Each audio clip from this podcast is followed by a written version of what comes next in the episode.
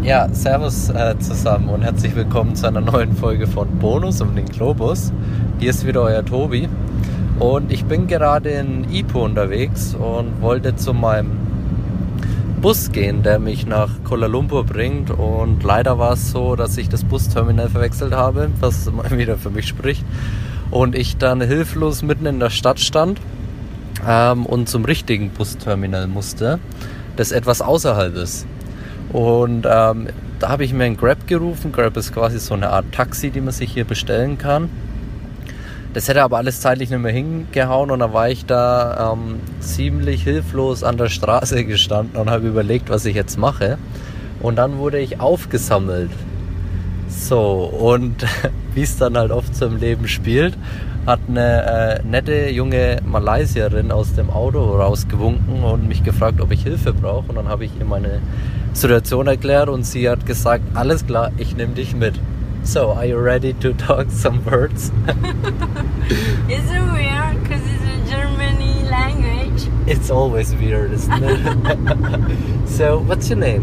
You- My name is Huzrita. was Rita. Was Yeah. Rita, thank you really much for picking me up. This is really awesome.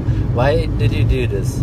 Because I just want to have, and I love Asale. you love masale. So, what is a masale? Masale is uh, the white guys, yeah. the we- European guys. Yeah, Malaysian call um, European or Western guy is a Masale. I see.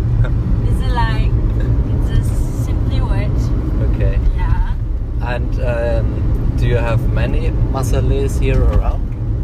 Yeah, I had a friend before, and they all travel. So Okay. they left me. like I do. Yeah. so only staying some days here in Ipoh and then go their way. So um, and, and my mama normally told me that I uh, should never go to um, people in the car who I don't know. you know this? and my mother too. Yeah. it's always the same. My mother said, "Don't go with the people's car," and they Exactly. say, "Come, no, never," You- because I'm a girl. yeah. But I had a good feeling with you, so I but thought now, it's- but now I call people, "Come in my car." Funny. Yeah. so what are you doing here in Ipoh? I'm working here as a personal assistant, but in the government servant, as a government servant Okay. in the land and minerals office for Perak State. That's all. yeah, that's all right. And you already told me you don't like your job. You need to search for something which you like. Yeah, Yeah. you made me shy. nice. Okay. So any last words to my community? um, just say hi. Any uh, special thing you want to tell the masalas?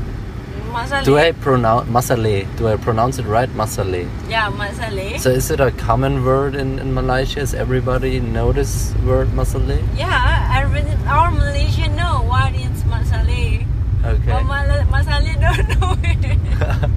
I've never heard it so far. So. oh yeah, exactly. Because you're not Malaysian. yeah, I am not definitely. I'm a masale. you are masale. okay, thank you very much. Uh, Welcome. again, last words. Um, Anything special you want to? just happy to meet one German guy.